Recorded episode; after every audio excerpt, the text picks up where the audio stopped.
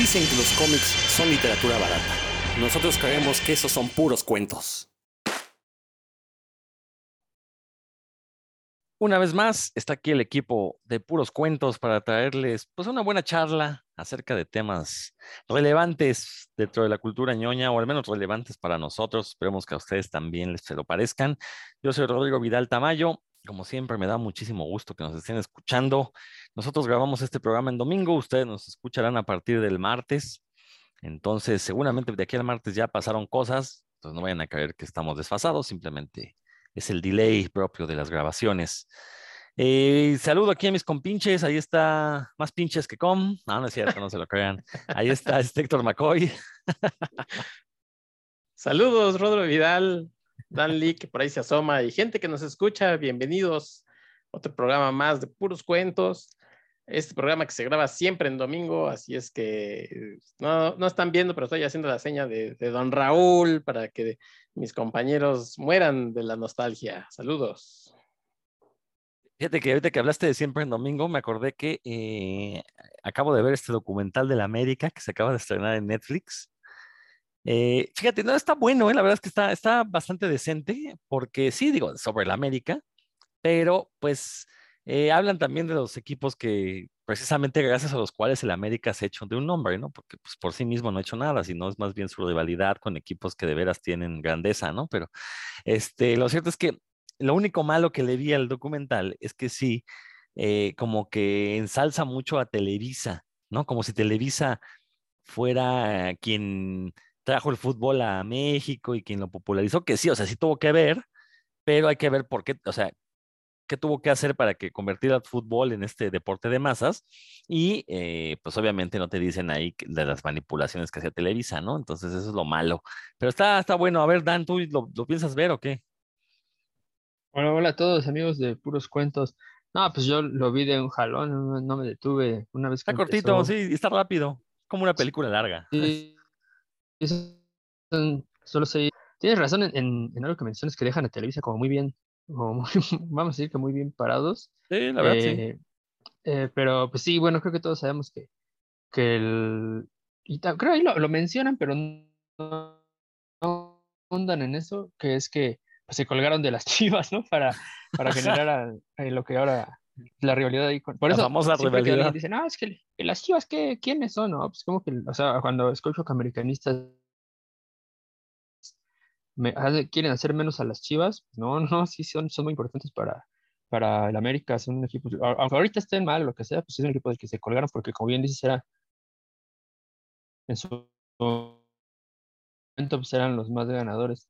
También, bueno, yo, yo, sé que aquí les encanta ahí burlarse de mí porque lo el América, pero hay cosas que, que, yo siempre he dicho, que es que en México no hay equipos grandes, ¿no? O sea, ahí a lo mejor el América es el más ganador, sí, pero pues tomando en cuenta que tiene 104 años y solo tiene 18 copas, pues no se puede decir así que es un equipo grande, ¿no? Que es el más ganador y que a mí me gusta, pues está muy bien, pero eso no, no le, no le da el estatus que tienen equipos como el Real Madrid o el Boca Juniors, ¿no? Yo que sí considero equipos grandes, pero el, el documental está bastante bien, creo que pues hace para cualquiera que le guste el, el equipo, pues le de mucha nostalgia, recuerda ahí las, las cosas buenas y creo que la narración de, Carlos Vallarta también lo hace un poco más ameno y pues, también sirve para, justo cierra, ¿no? Con, con la, las derrotas del América en, en, 2021, así que también como que para que quienes nos gusta el, el equipo, pues nos ponga los pies en la sierra. Y, o sea, sí está, está bien, ha ganado mucho, pero pues no,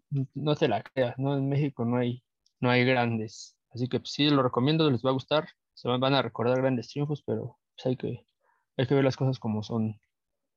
Bueno, hay, equipos grandes en el sentido del nivel, de, el número de seguidores que tienen, ¿no? Pues sí, o sea, no dudo que la América, que ya, ya alguna vez se hizo el estudio, ¿no? Es el equipo más odiado y el más querido, o sea, todavía más que, tiene más seguidores que las Chivas, quizás, pero también tiene igual número de detractores. Este, y, es innegable que los llamados cuatro grandes del fútbol mexicano, pues sí son los que tienen más fanaticada en todo el país. Digo, porque de los cuatro grandes, tres son de la capital. Pumas, Cruz Azul, América son de la capital, y sin embargo, hay gente en todo el país que lo sigue, ¿no? Por ejemplo, al Monterrey, fuera de Monterrey, ¿quién sigue a los Rayados? Nadie. ¿eh? Y lo digo con toda certeza porque cuando son las finales Rayados Monterrey, o sea, en Monterrey se agarran hasta golpes, porque son medio bárbaros, pero pues fuera de Monterrey, de, de, sí, además no sé si en Nuevo León, ¿eh? Para empezar, no sé si Nuevo León genera la misma pasión que genera el Monterrey, pero pues, esas finales ya nadie las ve, a nadie le interesa, ¿no? O llega Santos a la final y es así de, mmm, otra vez llegó Santos, ¿no? A ver quién ve ese partido, ¿no? digo, todavía al Atlas lo vimos, pues por el morbo de que tenían dando tiempo sin ganar y pues celebramos así el triunfo del débil, ¿no? Pero pues los otros equipos, ¿qué? Entonces es innegable que hay cuatro equipos que son nacionales, ¿no? Aunque sean o sea, de nombre pertenezcan a una región como Chivas de Guadalajara y los otros tres que son de la capital, pero son equipos nacionales y, pues sí, son grandes para el contexto nacional, que pues el contexto nacional es bastante pobre en cuanto a fútbol. Y este fue nuestro comentario, ñoño. A ver, Dan, ¿qué me vas a rebatir? Yo no quiero ser, nada, para nada.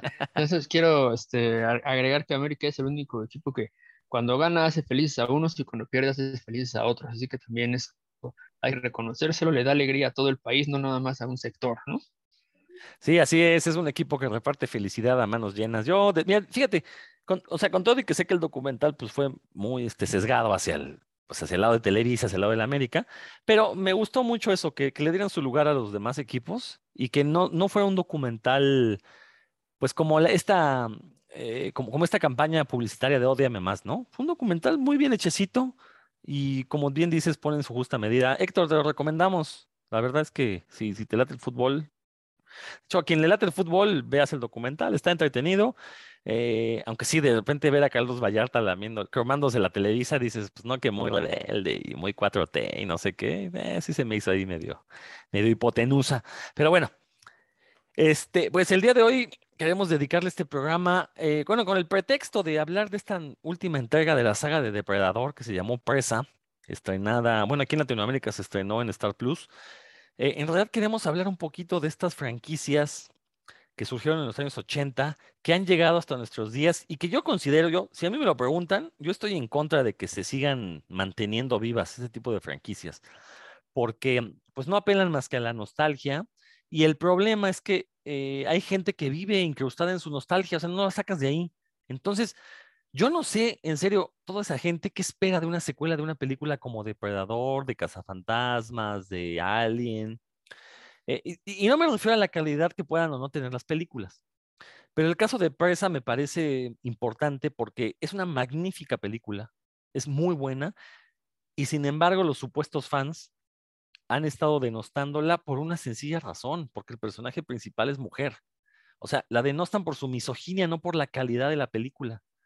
Y en serio, salen comentarios como que, como un, una este, india, porque así lo han dicho, una india con arcos y flechas le va a ganar un depredador con toda su tecnología. Bueno, lo mismo podríamos decir de la película original. Como un güey mamado con pistolitas de balas le va a ganar un depredador con toda su tecnología. Es exactamente lo mismo. El punto de las películas de depredador es precisamente eh, el tratar de enfrentarte a una tecnología mucho más avanzada que la que tenemos. Básicamente es una analogía de las invasiones europeas hacia otros países que no es que fueran menos civilizados, simplemente no tuvieron necesidad de desarrollar tecnologías para la guerra como sí lo tuvieron los españoles. Y aquí pues ya empezamos a hablar del tema, ahorita les cedo la palabra, nada más quiero mencionar, los pueblos europeos, esos eran una salta de bárbaros que vivían de la guerra porque no tenían recursos, tenían que pelear por el agua, por las tierras, en, un entorno muy pequeño. Entonces empezaron a desarrollar tecnologías que les permitieran derrotar a sus oponentes. Por eso es que se desarrollaron tantas este, armas y empezaron a utilizar metales, pero es porque no tenían recursos. En cambio, vengan a América, que también había guerras, no digo que no, pero los recursos eran mucho más abundantes eh, eh, y no hubo necesidad de desarrollar tanta tecnología para la guerra, ¿no? Bastaba con piedras, con palos, y con eso podías solventar cualquier, este, podías dirimir cualquier diferencia que hubiera entre las, los pueblos que habitaban ahí. Lo mismo sucedió en África, lo mismo en Asia.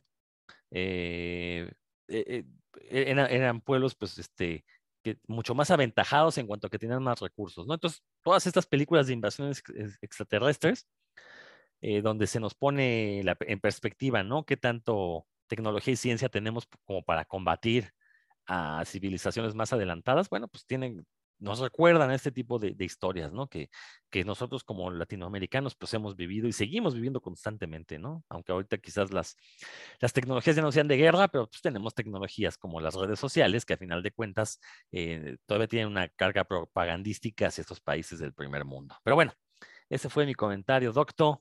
Vámonos ahora con las películas, ya lo diremos. Eh, Héctor, pues tú fuiste el que sugirió este tema, así que pues abre aquí, ¿de qué, qué quieres empezar? ¿Con presa o nos vamos directo? Con... ¿O fue Dan? ¿Quién fue el que sugirió? No, si fuiste tú, Héctor, ¿no? Pues dices que, pues dices que, pero... Ah, que Dan eh, dice Dan, que no. Entonces... Dan, dice que él nada más sabe las de Bruce Lee y que de, ahí no sale. Oye, no, pues aprovechando tus sabias palabras, que estoy de acuerdo contigo, eh, decía yo en broma al principio de esto de la nostalgia, y pues sí, o sea, es cierto que la nostalgia vende y en Hollywood pues han encargado de, explotar eso actualmente al máximo y también tiene mucho que ver que actualmente algunos de los creativos que están ahí a cargo, pues obviamente vivieron en los ochentas, eh, casos de los Doffer en, en, Stranger Things, que se han encargado pues de estar explotando los ochentas, por ejemplo, y que no hay ñoño el que no quisiera meterle mano a su serie favorita o a su cómic favorito, así de quiero traerlo a las viejas glorias, ¿no? Entonces, pues eh, cuando no resultan ser como ellos creen que deben de ser, eh, solamente ellos saben cómo es que estas historias llegaron al éxito y solamente ellos las eh, volvieron éxito, pues resulta que se enojan y se molestan, como bien comentas con este caso de, de esta película que además es buenísima. Y caso, por ejemplo, de, de Cazafantasmas, que yo hace un mes más o menos estaba leyendo, bueno, el tiempo es lo de menos, pero leía yo una... Eh, hablaban de, de, la taquilla de esta última película de Cazafantasmas, El legado, que a los niños les encantó y habían llorado con las apariciones. Yo la verdad no la he visto porque no soy fan de Cazafantasmas, no me llama tanto la atención, o sea, quizás en algún momento la veré, no lo sé, pero la taquilla había sido incluso un poco menor que la de las cazafantasmas, por ejemplo. ¿No? Entonces, ¿eso qué, de qué habla? O sea, por un lado, ay, sí, esta sí estuvo chida, pero la taquilla no respondió y aquella de que dijeron, ah, sus jaladas con las señoras, ¿cómo creen? O sea, este, traen, traen sus uniformes pues, para este, salir a barrer a las 12 de la noche ahí en periférico, ¿no? Con sus lucecitas, pero pero no de cazafantasmas y, y, entonces, bueno, pues, pues, responda, ¿no? O sea, obviamente a esta nueva del delegado, pues ya le dieron este, luz verde, pero, eh, por ejemplo, en el caso de Depredador, pues ya había, ya le habían, ya habían intentado revivir la franquicia con dos películas, ¿no? Que unos eran este, Predators, donde era una película donde a unos criminales los mandaban a un planeta que resultaba que había Predators y en la última que era The Predator, eh, donde se encontraban por acá en la Tierra un depredador, lo querían este, hacer modificaciones genéticas pues, para usarlo, no sé, algo raro. La verdad es que ninguna de las dos películas para mí se me hizo, entre, bueno, ni siquiera entretenida.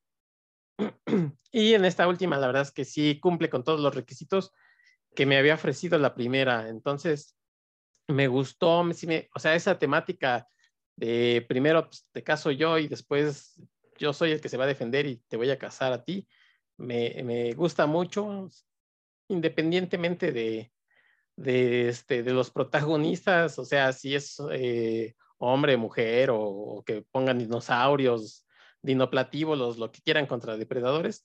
La verdad es que a mí me, me gusta mucho esa, esa temática de, de precisamente pues, de cazador-presa y me gustó mucho esta última película.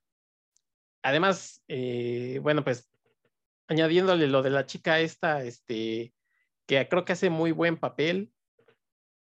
No, no, no, no se extraña uno a ningún tipo musculoso. Los, los, por ejemplo, el personaje del hermano que, que se lleva los honores al principio de que casó al, a, un león, a un león cuando era la hermana la que le había dado la idea. O sea, la verdad es que pues no, ni siquiera hay nada forzado, ¿no? Porque pues yo creo que quien haya tenido por lo menos madre, y no lo digo, no le digo que aquellos que se quejan no es, que no tengan madre, que bueno, por ahí va, pero saben que una mujer, un hombre, cualquier persona que, que tenga tantita inteligencia, bueno, pues hace uso ahí de, del ingenio a veces para, para el día a día, así es que no me salgan ahora como que, ay, sí, una, una chica que es ingeniosa para matar al depredador, ¿no? Entonces, eh, a mí me gustó mucho la nueva película y pues, igual que tú, ¿no, Rodro? O sea, ojalá entre menos cosas hagan de estas, porque primero es ya muy molesto en estos tiempos estar leyendo los mismos chillones de siempre. Este, digo, yo procuro yo leerlos menos, pero pues luego si el morbo me gana y digo, a ver qué están ahora berreando y bueno, pues hay las mismas este, quejas de siempre, ¿no?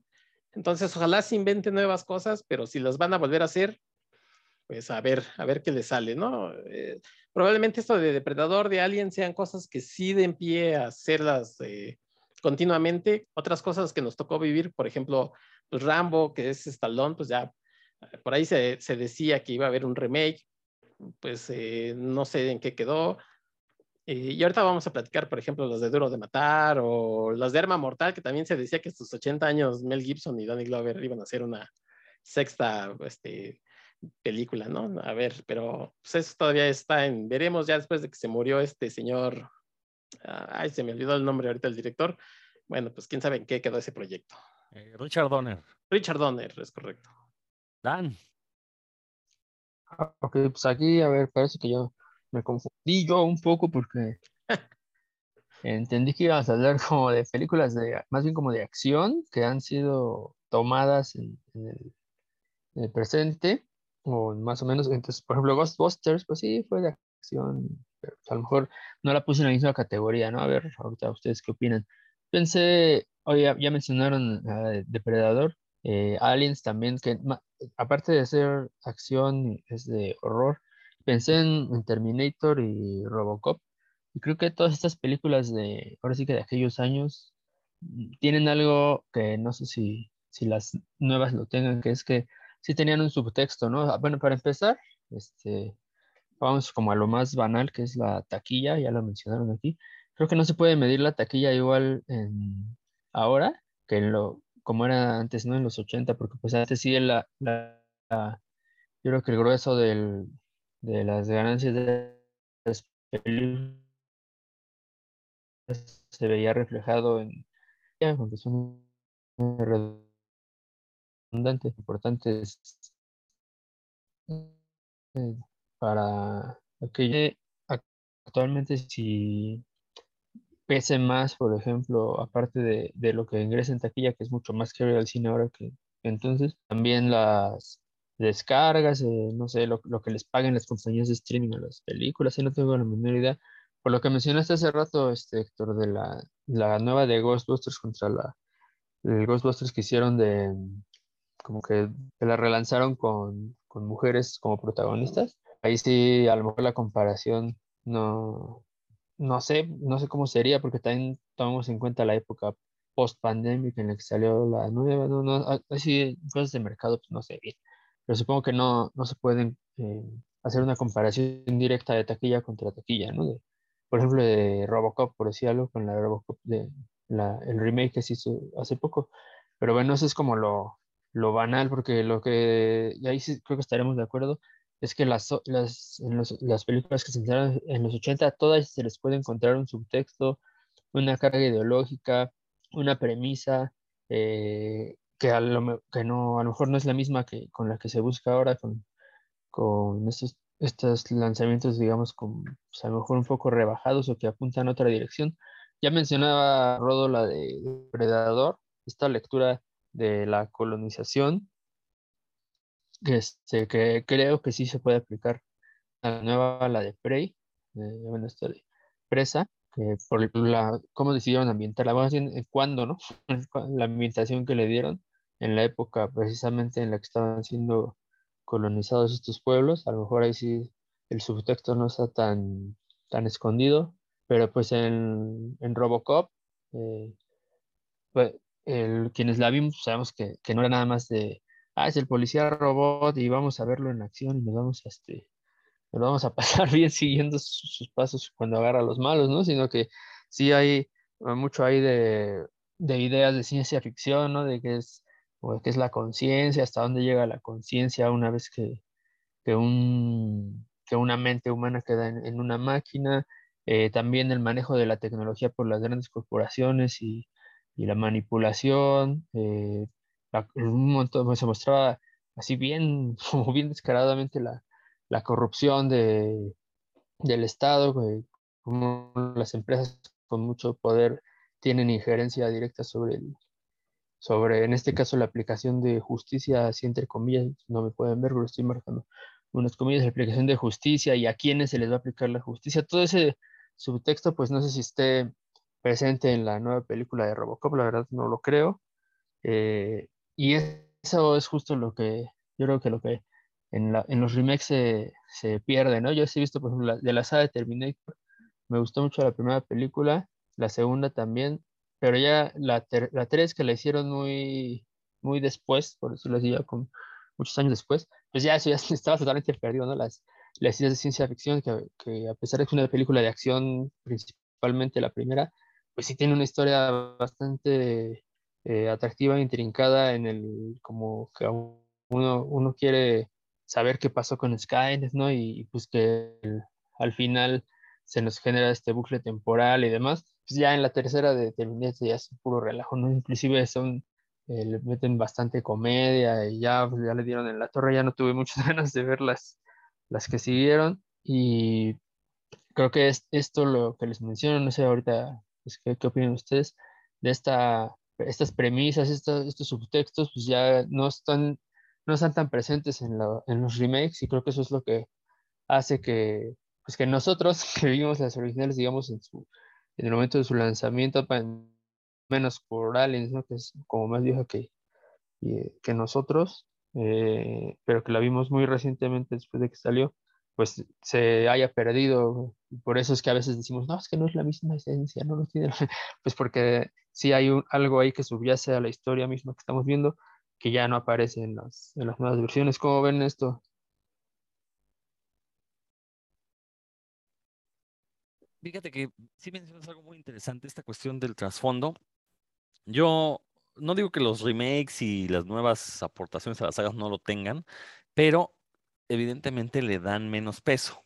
Efectivamente, tienes razón, Robocop no nada más es una película de un, robot policía, ¿no? O sea, eh, sí tiene ahí una crítica social muy fuerte y eso lo podemos ver también en otras películas de Paul Verhoeven, el director, ¿no? Este, la de, ahí está de los arácnidos, que nos, que, este, Tropas del Espacio, eh, que también dirigida por él, eh, que también tiene ahí un comentario crítico hacia el, sol, hacia el ejército y hacia los este, gobiernos tiránicos, ¿no? Entonces, Paul Verhoeven sabemos que es un director de esas características. También es cierto que los años 80 sí fueron una década eh, muy activa en lo político. Entonces, la, gran mayoría de estas películas, pues sí, sí tenían por ahí comentarios sociales, eh, muchas veces no muy velados, como el caso de Robocop, eh, otras veces quizás un poquito más ocultos, el caso de Alien. pero bueno, a final de cuentas, todos e, este tipo de, de, sagas pues se convirtieron en referentes con justo valor, o sea, este, con justa razón. vamos, Alien pues de una u otra manera populariza el concepto del horror cósmico, eh, Ghostbusters, que sí, quizás no, Ghostbusters no pertenezca en cuanto a que sea cine de acción, pero al final de cuentas son de estas sagas que surgen en los años 80 y que siguen vivas hasta ahorita, ¿no? creo que por eso las podemos meter en el mismo costal. Eh, y que todavía tienen una fanaticada fuerte y pues muy vocal en redes, ¿no? Eh, pero por ejemplo, bueno, decía yo entonces, Alguien populariza el horror cósmico. Ghostbusters, bueno, Ghostbusters es una cosa rara. La primera película tiene un cierto encanto. Eh, no es de terror, es una comedia. Eh, creo que es una saga que, que, sí tuvo mala suerte porque contó con una segunda parte que la verdad se ve que no le echaron ganitas y la dejaron ahí encerrada durante mucho tiempo, ¿no? Bueno, por ahí salió la caricatura, y, pero en realidad creo que es una eh, una saga que se fue macerando más en la nostalgia que de veras tuviera una calidad propia, como el caso de Alien. Porque hay que recordar que de Alien las dos primeras son consideradas obras maestras, tanto Alien, el octavo pasajero, como Aliens.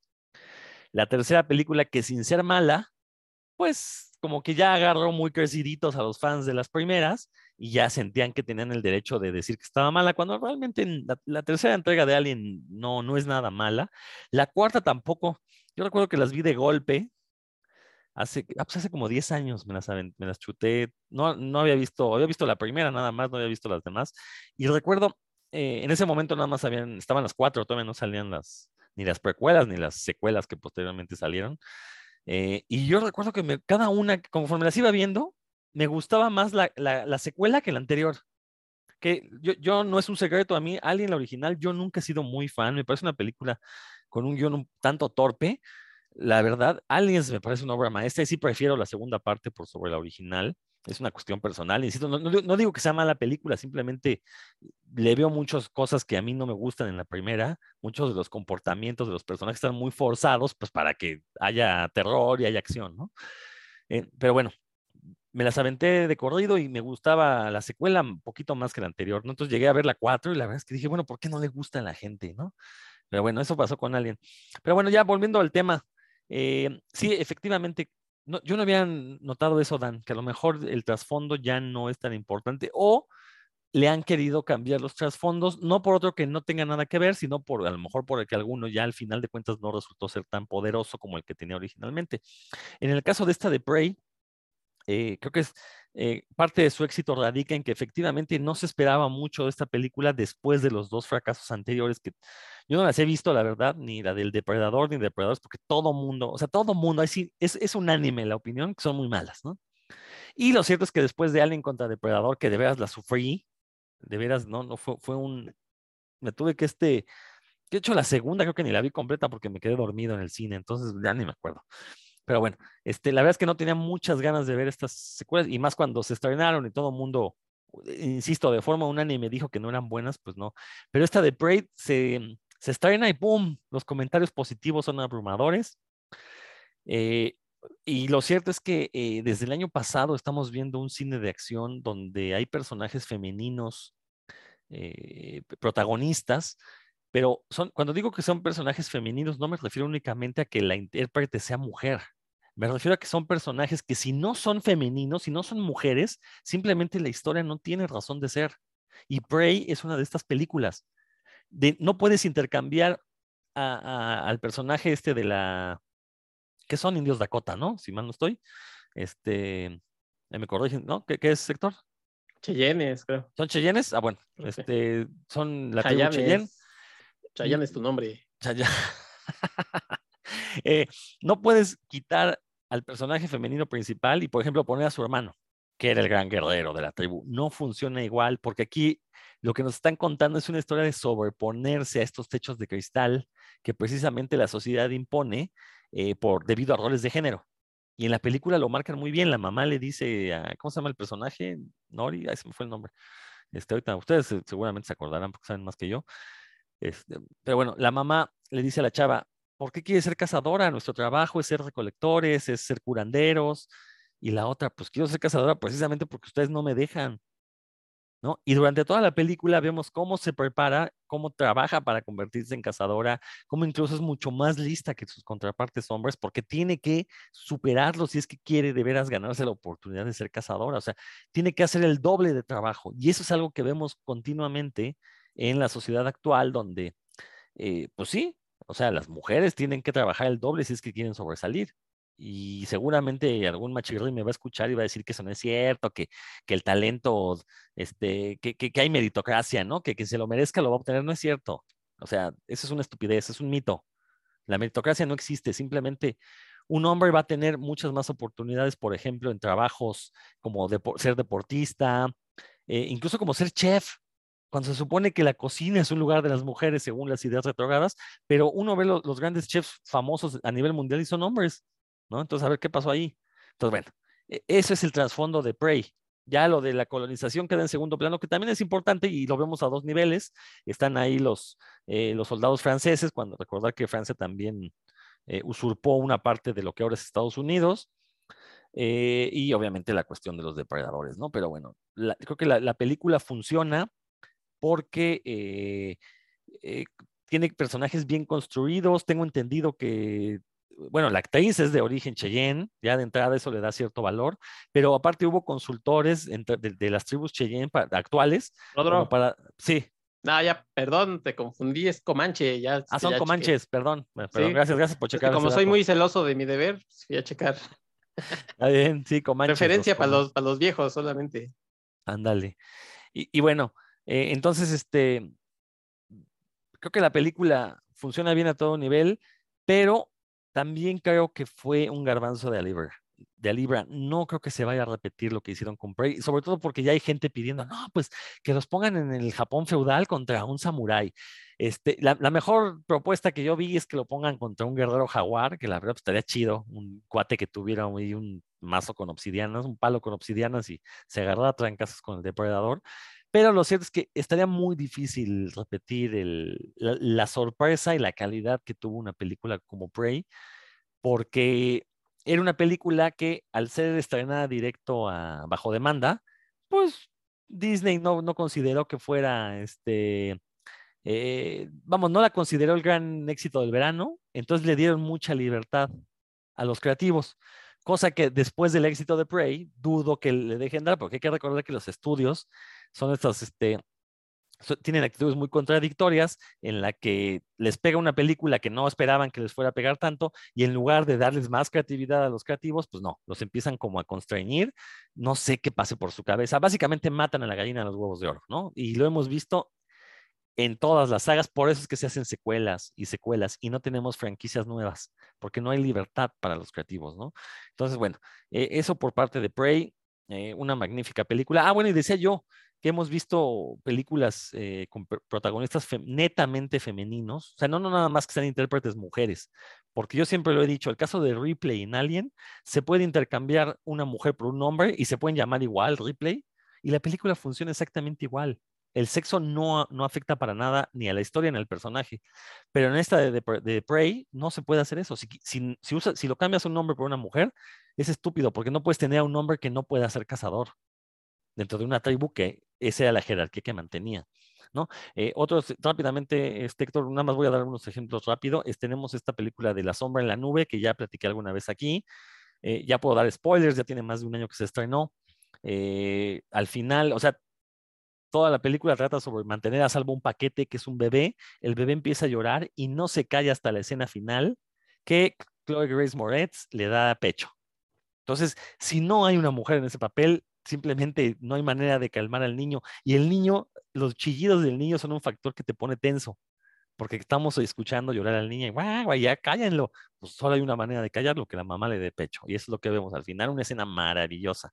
Por ahí hay más ejemplos. Está esta de la princesa, eh, básicamente John Wick en una, este, eh, en un ambiente medieval. Es una chavita que es raptada para casarse con ella la, roba ahí un malvado para casarse con ella y la chavita pues resulta que está entrenada en artes marciales, en uso de espada y es toda como escapa del castillo, ¿no? Entonces va, pero aparte está bien sangrienta, es John Wick en, la época medieval con una chava, muy buena película también y que si intercambiamos al personaje por un hombre no queda igual porque cómo te vas a raptar a un hombre para casarte con él, pues no, se raptan a las mujeres, ese es el punto, pues mostrar cómo las mujeres son utilizadas como objetos. Entonces, solo funcionan este tipo de películas y los personajes son netamente femeninos y yo celebro eso porque estamos viendo grandes, grandes películas de acción. Héctor, ahora sí. Ah, yo nada más, eh, bueno, quería rebatir lo de Alien, lo de Ripley, porque Ripley, si la, si la cambias de mujer a hombre, obviamente, originalmente iba a ser hombre y luego pues, terminó siendo mujer, ¿no? Pero si la cambias, yo creo que sí hay una diferencia, porque, porque es la único personaje inteligente, entonces tiene, tenía que ser mujer porque luego los otros machirrines son de que, ay, nos encontramos esto, no, no, no, este, tiene que ser así, y Ripley siempre es, oigan, sigan el protocolo, esto no debe ser así, eh, hay que desinfectar a aquel, que, quién sabe qué le pasó, no, no, no, y ya saben, el clásico, este, machito de, Nel, tú pásalo, que, este, que, que se bañe y órale, ¿no? Caldito de pollo, oiga, no, este, entonces yo creo que sí, sí, hay una diferencia porque era el único personaje, hay otro personaje femenino, pero creo que sí es un cliché ahí nada más para, para que estuviera gritando cuando, cuando sale el alien del estómago de John Hart. Entonces, espero haber cambiado la mentalidad de Rodro y, que vea que sí hay una diferencia. También pensando en una saga que, eh, que cuando se hizo, bueno, reinicio entre comillas, o se continuó, que pusieron una mujer, uy, todo el mundo gritó, fue, este, ya no estamos como que desviando del, del punto, pero bueno, Star Wars, ¿no? Con, con eh, ¿cómo se llama? Con Rey, con Rey, ¿no? Que este, también todo el mundo dijo, no, ¿cómo va a ser esas cosas? Y cuando uno les dice, oye, es que Luke hace exactamente lo mismo en, en el Imperio contraataca, pasa dos días con Yoda y luego resulta que ya es el Super Jedi. No, ¿cómo crees? Eso no sucede. O sea, este, y, también pasa lo mismo, ¿no? Que, que todo el mundo se ha quejado y todo el mundo, por ejemplo, ahí dijo, no, es que hubieran puesto los, a los originales, ¿no? Oye, los originales ya tienen más de 70 años, ya con trabajos podían caminar, este, Harrison Ford con trabajos quiso salir, entonces, o sea, ¿qué ibas a poner a otros chavos en su lugar?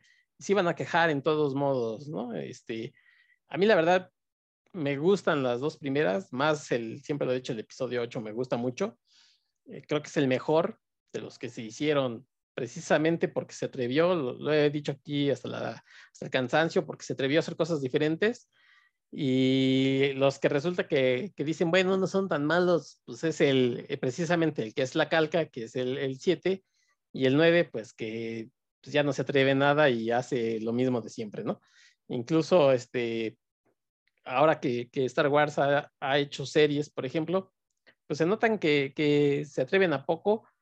Lo de, ya lo comentamos aquí, Rodro, lo de Obi-Wan, que resultó pues fallida, este, por donde quiera que me digan y ahí también, por ejemplo, el personaje femenino, pues también fue denostado, ¿no? Fue atacado, que no, que, que ese personaje no debió, no debería de haber sido así. O sea, nada les gusta, nada, nada les, este, les parece cuando cambian algo, cuando sacan personajes nuevos, tampoco quieren, siempre quieren que sean este, hombres, no sé. Pero bueno, este, por ejemplo, en la saga de Terminator, en la última película, también hubo un cambio ahí en donde Incluso llegan a matar a John Connor y, y hacen este cambio donde ahora la nueva, digamos, eh, foco del Terminator, pues es una nueva chica que va a tener ahora otro comandante ahí en, para pelear contra estos robots, contra, contra Skynet y demás, y tampoco les gustó, ¿no? O sea, siempre quieren ver la misma película, pues entonces ahí consíganse la original y veanla para que no, para que no sufran. Yo, por ejemplo, esta última de Terminator me gustó un poco más, que aquella de, ah, pues esa sí te gustó a ti, Rodo, de esa de Genesis, o que decías, es que la segunda se va a ver que, pero pues no hubo segunda. Entonces yo siempre digo que, que en este tipo de películas, o sea, tienes que, hacerlas de tal manera que si ya no vas a avanzar en la trama, bueno, pues expliques cosas y luego resulta que no, es que híjole, no salió tan buena porque en la segunda le voy a explicar todo, ¿no? El caso, por ejemplo, de, eh, voy a meter un, un ejemplo, de, de Zack Snyder con Man of Steel, que todo el mundo decía, no, es que en la siguiente ya van a explicar cómo sufre Superman. Y antes de que acabe la película de Man of Steel, siempre ya lo ves sonriente. Dices, pues, ¿cómo van a avanzar a que sigue sufriendo si, al final ya está sonriente Superman? Pero bueno, es eh, discusión aparte. Entonces, en lo de Terminator, por ejemplo, yo no sé, yo quiero suponer que ya dio ahora sí lo que tenía que haber dado y no sé si, si sea una franquicia que quieran revivir. Eh, se ha intentado dos, tres veces, ya lo comentó Dan. La tercera sufre de, de que quieren hacerlo mucho más grande y, y, ya no tienen algunas cosas sentido. Y sin embargo, aún se defendía la cuarta, que, que es la que menos tiene que ver, porque sucede precisamente en el futuro cuando están armándose en contra de los Terminators de la inteligencia artificial creo que no se puede comparar con todas las demás.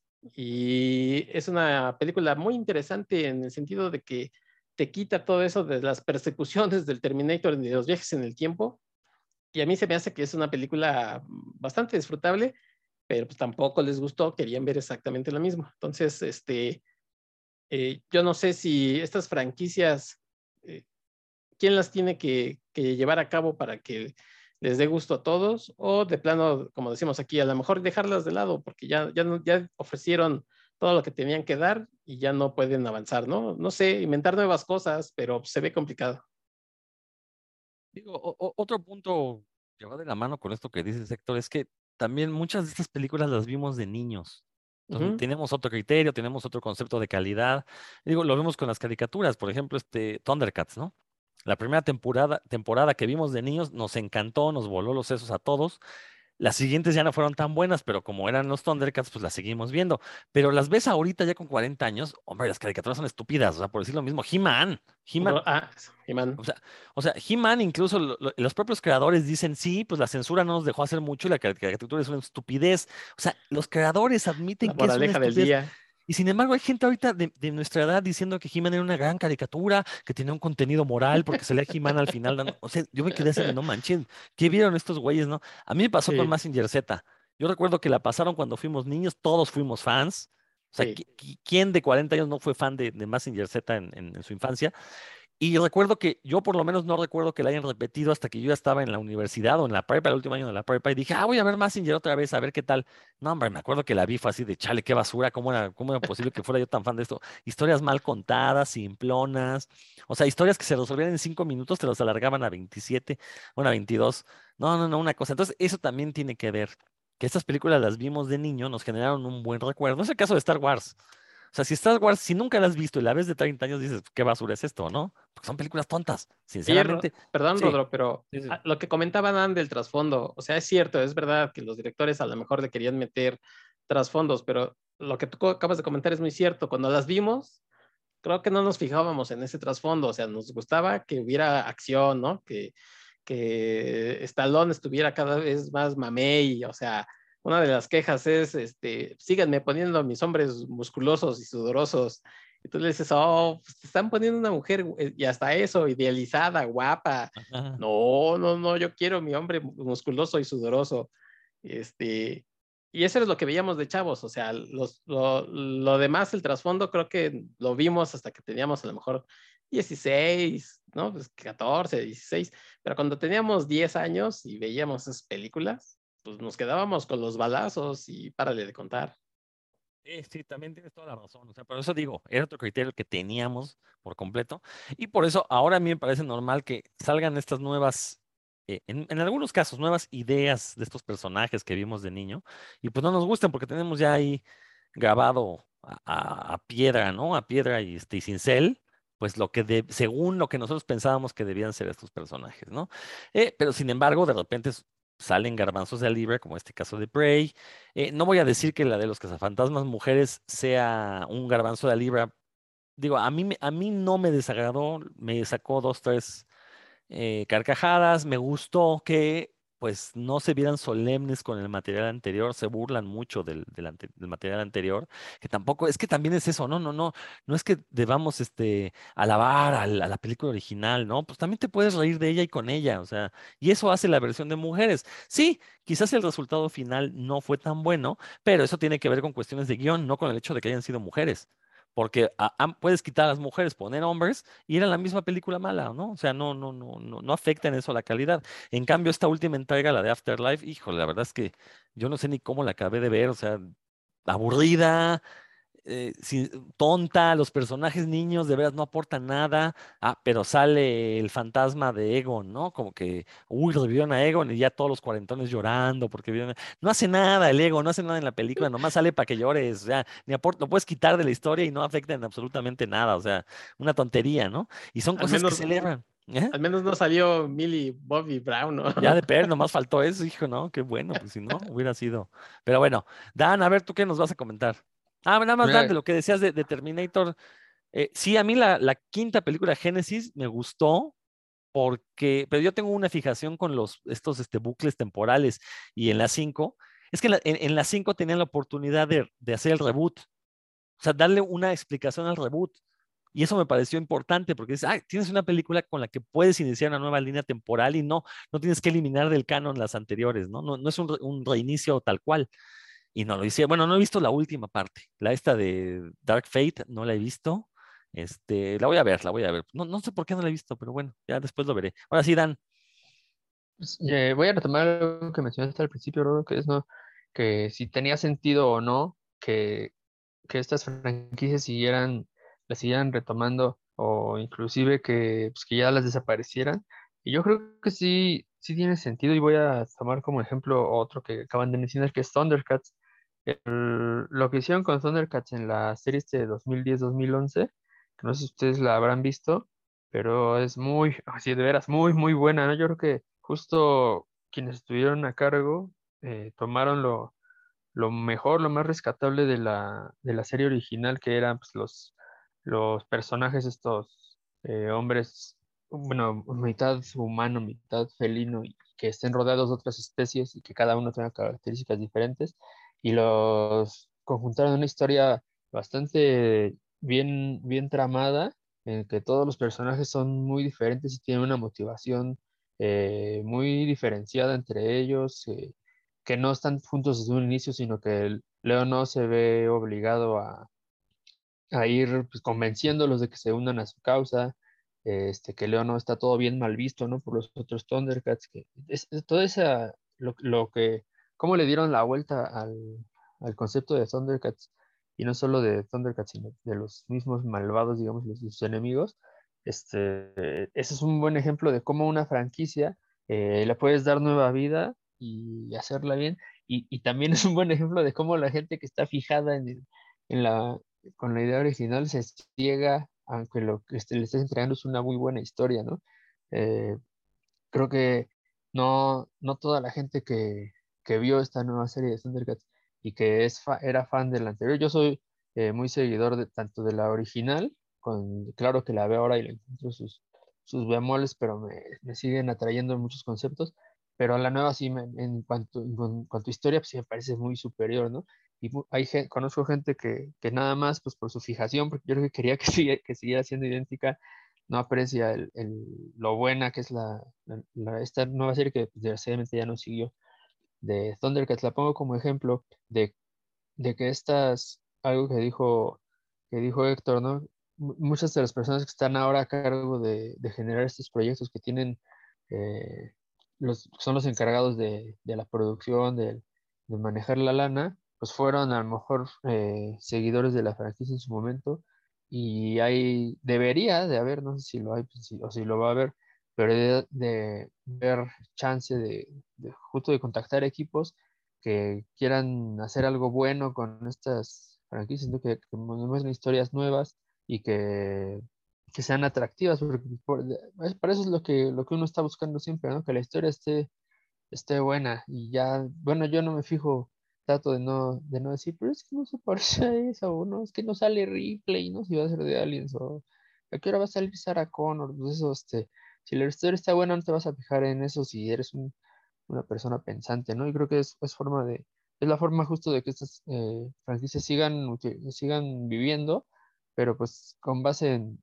en buenos equipos creativos, en buenas historias, y algo que no hemos mencionado aquí, pero que sí me gustaría subrayar, es que tan siquiera la, todo lo que, no todo, pero como el 80% de lo que hizo Dark Horse con esta compañía de cómics Dark Horse con Depredador y con Aliens, en, ahí en los 90 y demás, es de muy alta calidad. Por ejemplo, ahí, ahí sí pueden encontrarse con historias que si les gustan estas criaturas eh, y lo, la forma en la que los humanos las tienen que enfrentar, ahí se van a divertir bastante con, con esas, lo que publicó Dark Horse en esos años casi siempre los guiones estaban muy bien, muy bien manejados y pues, ahí, no se van a arrepentir. En realidad, échenles un ojo. Creo que si, si son seguidores de estas franquicias, como les, les llamamos, no se no van a perder su tiempo. Los ómnibus, ahorita que, que ya Aliens ya es de Marvel, seguro que hasta están más baratos.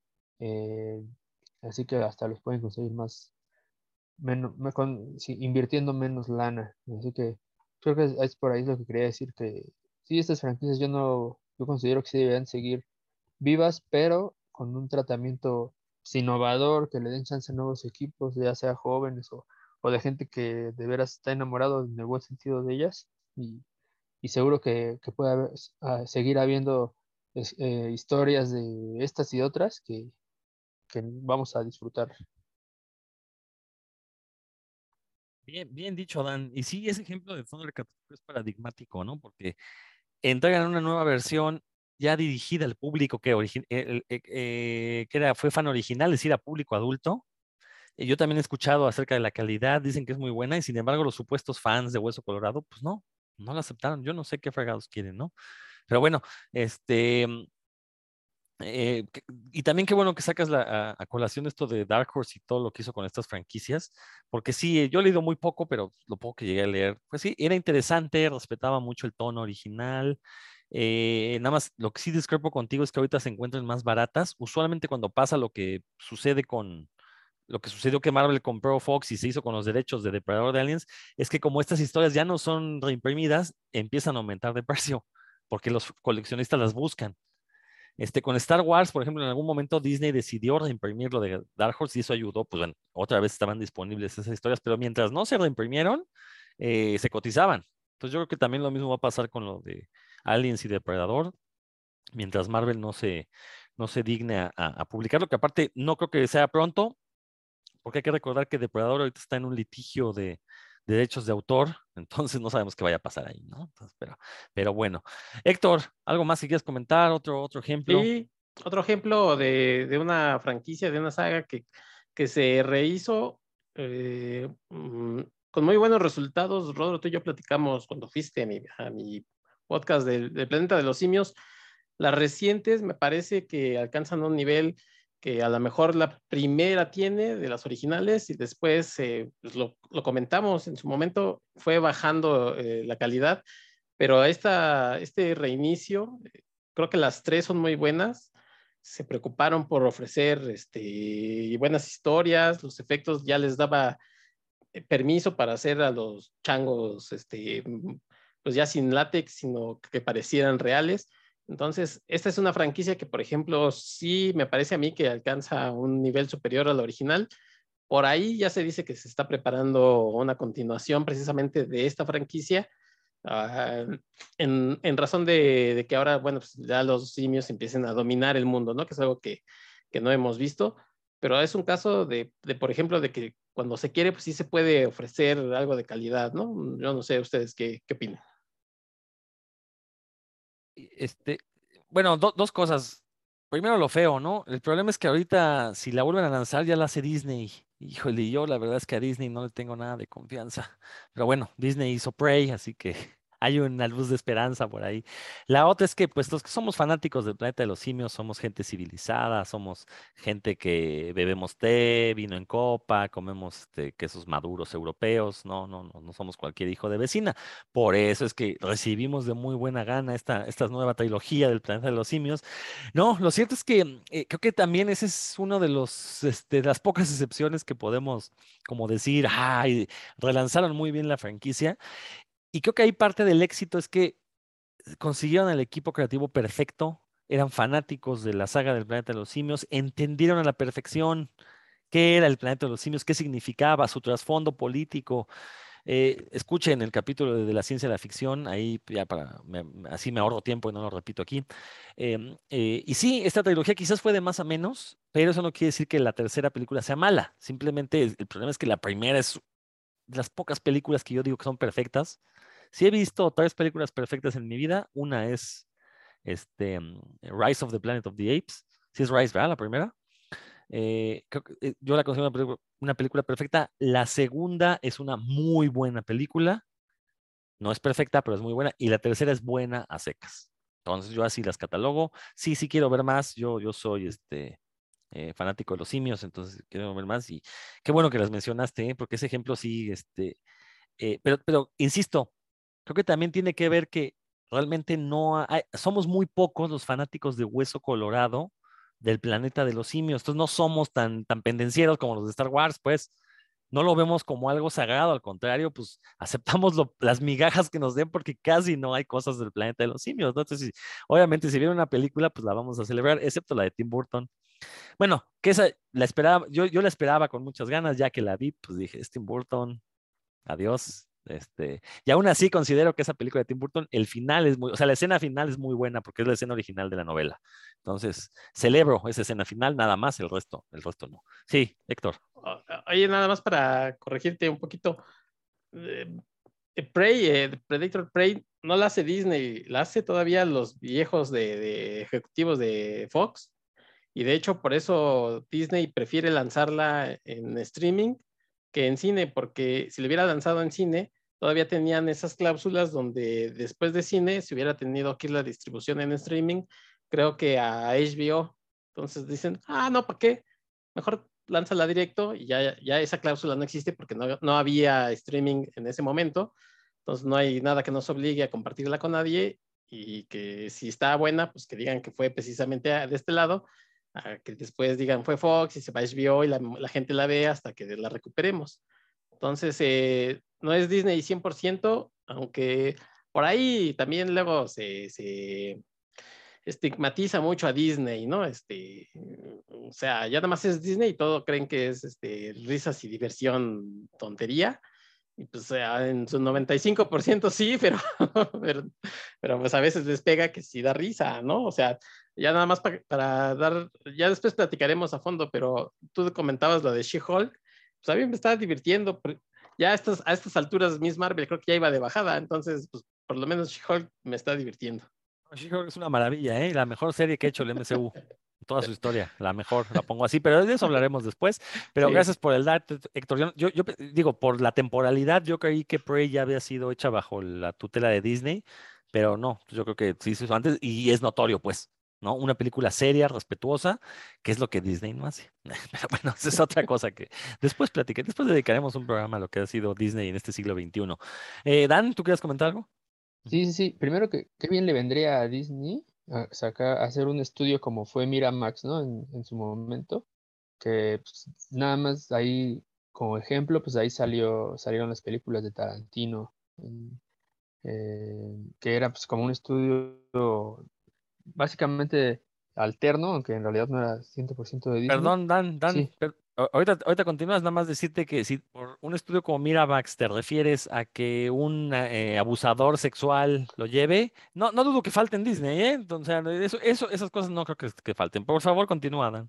No, no es lo que yo quisiera que un, que un abusador o abusadora sexual lo lleve. por supuesto que lo, que yo quisiera. Lo que yo quisiera es que hubiera una, una rama que le diera atención a este tipo de películas, ¿no? Como con más independencia de, de, de Disney y no que hubiera ahí un, un felon, ¿no? Un criminal al, al, frente, eso sí, creo que nadie lo quisiera. Dos, me parece que el, según yo, Rodro, la película de, de la primera de, plan, la, de esta del planeta de los simios fue Evolution, no sé si, si está mal y no Rise, pero no, la verdad es que... Acá le pusieron así, re, ah, Evolution, una cosa así, porque en inglés creo que sí es Rise.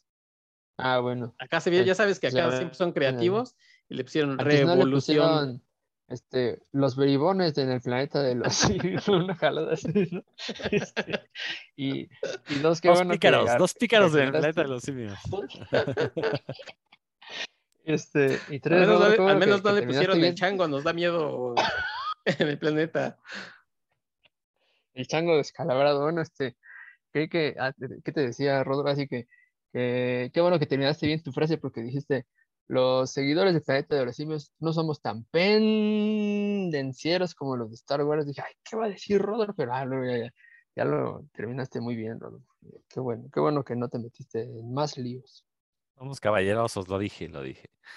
Pero bueno, eh, pues ya vamos a ir cerrando este programa. en realidad queríamos hablar de Prey, creo, creo, que, ese era el objetivo. Bueno, nada más rápidamente, ah, bueno, Alien, creo que no hemos mencionado las, las películas de este siglo de Alien. Eh, Prometheus, yo siempre lo he dicho, me parece una de las peores películas que he visto en mi vida. Tengo un problema ahí personal con este Ridley Scott, un problema que casi, casi eh, subsana con The Martian, pero es que Prometeo es una película totalmente anticiencia. O sea, los personajes son idiotas por donde lo vean. Si en la original de Alien no respetaban protocolos, acá parece ser que, es una realidad alterna donde no existen los protocolos. Sale el biólogo de la nave, ve un extraterrestre y le hace bichito, bichito, bichito. O sea, no, es broma. Si no han visto la película, eso pasa en Prometeo. Y, y esa es, o sea, ahí por eso digo que es un pleito personal, porque es el biólogo el que lo vas a hacer. O sea, no, por Dios, señores, no, no, no, no, no, debe de haber mínimos protocolos. Y no es porque queremos que las películas respeten, o sea, sean científicas a rajatabla, no, pero no puedes tener personajes estúpidos, ¿no? Entonces, bueno, eso pasó con Prometeo. No he visto, salió esta de mm, Alien, ahí tiene un nombre como religioso, ¿no? La última de Alien. Covenant. Covenant, esa. Este, no la he visto, dicen que era muy mala. ¿Y esa fue la última o hubo una después? Eh, ah, fue la última y según estaba preparando la tercera de esa trilogía, que iba a pegar con, con la primera, por decirlo así. Bueno, ojalá no la haga, pero bueno, no, no, he visto esta de Covenant, sí leí muy malas críticas, pero después de Prometeo dije, no, o sea, realmente yo nunca he sido muy fan de la saga de Alien. ¿no? Y más cuando salen este tipo de películas como Prometeo. Yo siempre le he dicho, este, el hermano de Ridley Scott, Tony Scott, se suicidó pues después de la basura que fue Prometeo, no, no, no aguantó la vergüenza de su hermano y pues fue y se metió un plomazo ahí en, un puente, ¿no? Pero, este, son cosas que no, no, no son imponderables. Pero bueno, eso por el lado de Alien. Eh, rápidamente, Héctor, dan una, alguna saga que se nos esté pasando a mencionar, ya hablamos de Ghostbusters. Ah, bueno, recordar que eh, Volver al Futuro, si Volver al Futuro no ha sido tocada, es porque Robert Zemeckis no quiere que la toquen. El problema va a ser cuando se muera Robert Zemeckis, a ver qué sucede ahí, ¿no? Porque estoy seguro que en cuanto se muera, vamos a tener un reboot, un relanzamiento de esta saga y pues otra vez el ciclo se va a reiniciar, ¿no? Este, el problema es que creo que Volver al Futuro, esa es otra vez, la, la primera al menos, bueno, las dos primeras, las dos primeras yo también las pondré en ese saco de las películas perfectas. Entonces, sí es una saga que tiene, yo sé que todo mundo la amamos. De hecho, no conozco a nadie que diga que no le gusta volver al futuro. ¿eh? Hay, que, hay que considerar eso. Eh, eh, entonces, bueno, mientras no la toquen, pues está ahí, sigue sana y salva. Seguimos hablando de ella. En, en unos 20 años ya veremos si sigue siendo intocable o qué pasó ahí. A ver, tú, Héctor, ¿qué quieres comentar de esto? ¿O alguna otra saga que te acuerdes? No, nada más este, añadir lo de Alien, pues obviamente también hay eh, ya planes en, Disney para, hacer algo, pues porque obviamente a Predator le fue bien. Entonces, ah, eh, durante mucho tiempo se habló de, digamos, de Alien 5, con, regresando Sigourney Weaver, con este director de, eh, Distrito 9, Blockman, Block, Blomkamp. ajá. Y pues se lo cancelaron, ya tenía bastantes cosas en desarrollo, se lo cancelaron y estuvo como en el limbo y ahora que este, eh, volvieron a, darle luz verde a alguien, ¿no? Un poquito antes de lo de Depredador, seguramente vieron en una proyección que funcionaba y entonces alguien también ya va a regresar. Lo que comentabas de Volver al Futuro, sí, se han hecho algunas cosas en cómic eh, con la aprobación de, la gente este, de CMX y de, de Guile, que son los que crearon estos personajes pero sí, mientras ellos, como dicen, mientras ellos estén este, vivos, pues no van a hacer nada. Incluso los, los actores, em, Christopher Lloyd siempre decía, pues si hacemos una cuarta, sí, ándeles, y aquellos decían, no, no seas necio, mano, ya estás viejo, estás chocheando. Entonces, em, no, no, no, creo que ya vaya, por lo menos este, en los próximos 20 años, no creo que se haga nada de eso. Y como siempre las estamos viendo, pues también la gente no creo que quiera que se toquen, no lo sé pero pues creo que son, hemos tocado más o menos las, las sagas importantes. Eh, les hablaba yo de la de Arma Mortal, que, que, de Mel Gibson, según se iba a hacer cargo de la dirección, que Richard Donner se la había encargado casi casi en, en, ah, en el umbral de la tumba, le dijo, hazla tú, hijo mío. Este, y, y, y enterraron a Richard Donner con el guion. Cuando lo fueron a sacar, estaba arañado el ataúd. Sí, exacto. Y, dijo Mel Gibson que le añadió que, tenía que matar judíos, y dijo, pues es lo que él quería. Ajá, voy a tener que matar a algunos judíos. y eh, pues Bruce Willis ya dio signos de, vejez, de que ya no va a poder hacer nunca más este, duro de matar. Ningún, ningún duro de matar, más bien ya ahora ya es duro de curar. Pues sí, ya no, ya, Dan, está como muy avergonzado de este episodio. Entonces, bueno, pues eh, lo mismo, le, por cierto, hubieran avisado, hubiera venido yo de amarillo, pero pues bueno. Ah, es verdad, es verdad. Bueno, yo soy naranja, en realidad parece amarillo, pero es más naranja. Ah, ok. Que, otra cosa. Este, fíjate, bueno, una saga que nos faltó mencionar, Indiana Jones, que también ya ah, está, ya, está la amenaza de ahí de una quinta película. No, no es amenaza, ya. Pues, ¿Ah, ¿Ya me echó? Sí, ah, pues ya la grabaron. Bueno, después de la 4, que fue una basura, una absoluta basura, con un Harrison Ford que se veía sin ganas, que se veía viejo además, eh, y que todavía lo quisieron poner de, de, de, galán y que además querían promover al siguiente Indiana Jones en la figura de Shia LeBoff que creo que no le salió, y ahora Shia, LeBoff creo que, pues, creo que es peor persona que Ezra Miller, pero por alguna razón sabemos más de Ezra Miller que de Shia LeBoff, ¿no? Entonces, bueno, este, pero ven, pues, ya a ver qué pasa con la quinta película. En una de esas le sale algo bueno, no lo sé, no, lo, dudo, la verdad. O sea, solo que Harrison Ford hiciera un papel equivalente al de Sean Connery, en la tercera, pues podríamos ver algo decente, ¿no? Pero, a ver, no sé, Dan, ¿tú qué opinas? El director, perdón, Dan, el director es el de Logan, que tiene buenas y malas bueno, sí, Wolverine sí, Inmortal y Soul Logan. Pues, a mí me gustan las dos, pero pues ahí quien dirá que es una, basura y otra es muy buena. Sí, sí. ¿Tú, Dan, qué onda? No, pues a mí me da pavor saber que va a haber una nueva película de Indiana Jones. Le van, que me parece que no tengo esperanzas de eso. Creo que le van a dar en la torre, pero bueno, de todos la voy a ver, ya sé. Entonces, este, estaré ahí. Ya, ya estaremos opinando del tema. Eh, de los que mencionaron de Aliens, en cuanto supe que iba a estar la película de Aliens Covenant, de inmediato me puse a leer el cómic de Aliens Covenant, que está bien bueno. Ahí este, ese sí se lo recomiendo, la película no la vi, así que no, no, podría hablar bien o mal. De Back to the Future, de Volver al Futuro, también quiero recomendar los cómics de IDW, están bastante bien. Ah, todos tienen historias alternas que no vimos en, la, en las películas, de ya sea de viajes que, hizo, que hicieron por ahí el Doc Brown y, y Marty, o, o de pues, ciertas anécdotas hasta de Beef, ¿no? Que, que no aparecen ahí en las, en las, en las películas y están bastante divertidos. Ahí se los, se los, recomiendo ampliamente si les gusta el mundo. Y la franquicia que no hemos mencionado aquí, que está a punto de, de presentar la, la, temporada 5, es Karate Kid Cobra Kai, que está, ya este mes sale la próxima temporada, así que estoy muy contento y espero que estemos, estemos hablando bien de ella dentro de poco aquí en Puros Cuentos. En, una semana, en una semana estaremos hablando de ella. Y Héctor, que no la ha visto, se ha perdido. Bueno, vamos a ser sinceros, las dos primeras temporadas son una grandísima joya. Ya las que siguen no son tan buenas, pero como es parte de la historia, pues uno está ahí clavado porque son una gran telenovela, ¿no? Héctor, ve aunque sea la primera temporada, en serio, por sí, favor. Sí, las vi para las dos.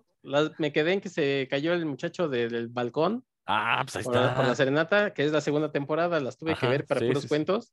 Y la verdad es que pues, dame tres años de, de, viada, de no volver a ver nada. no puedo creerlo, no puedo creerlo. Pero bueno, ya. sí, escucho. Ya, ya la última. Eh, una que yo no soy fan, o sea, no, no, ni siquiera vi la última película, pero sí me enteré del chisme que todo el mundo también berreaba, porque se enteraron que iba a haber una 007 mujer. ¿Y cómo era ah, posible esto? Pues fue la última película eh, de James Bond, ¿no? Eh, actualmente está, digamos, en casting un nuevo James Bond, porque Daniel Craig pues, ya dejó de serlo. E incluso spoiler, no sé si, si alguien de ustedes dos le importe o de quien nos escuche, seguramente ya vio la película, pero me parece que fallece ese 007, ¿no? Que, que bueno, pues va y viene el 007 pero yo me acuerdo que sin saber la trama, mucha gente cuando se enteró es que va a haber una 007 mujer, no, ¿cómo creen que? Y resulta que sí, es solamente una asignación y existía esta chava, ¿no? Que le dieron ese, ese número de, licencia y seguramente ya medio menos se enojaron, pero también es una saga que ya lleva pues, 40 años, ¿no? Más o menos por ahí, 40 y tantos, no sé cuántos años, no más, probablemente ya tenga casi 50 años y no se le ve final. Actualmente se hablan, se barajean muchos nombres, eh, incluso Idris Elba, eh, que se ha mencionado mucho, él dice, pues a mí ya ni me digan, ¿no? O sea, si me van a hablar, que me hablen, y a mí ya no me estén preguntando de ello. Y Henry Cavill, que, es el ahora el, el, ídolo de las masas, bueno, pues que mucha gente lo pide a él, pero no, no, yo no creo que él sea, no, eh, James Bond no ha sido nunca como el carismático, siempre me agarran ahí como alguien más bien feón o, sin carisma, como, como Daniel Craig o este Pierce Brosnan, pues era ñango, ¿no? O sea, sí, o sea, era galancillo, pero es ñango, entonces no creo que ahora pongan un galán y fortachón. No, pues no, yo, ni soy fan de James Bond, la verdad, pero sí, este, el hecho de que lloraran los, los machirrines por, porque iba a haber un 007 mujer, que aparte, llorar por eso, o sea, te dices fan, pero no te das cuenta que 007 es una clave, puede usarlo cualquier persona, no James Bond, ¿no? Nunca dijeron que James Bond iba a ser mujer, no iba a ser Jamie Bond.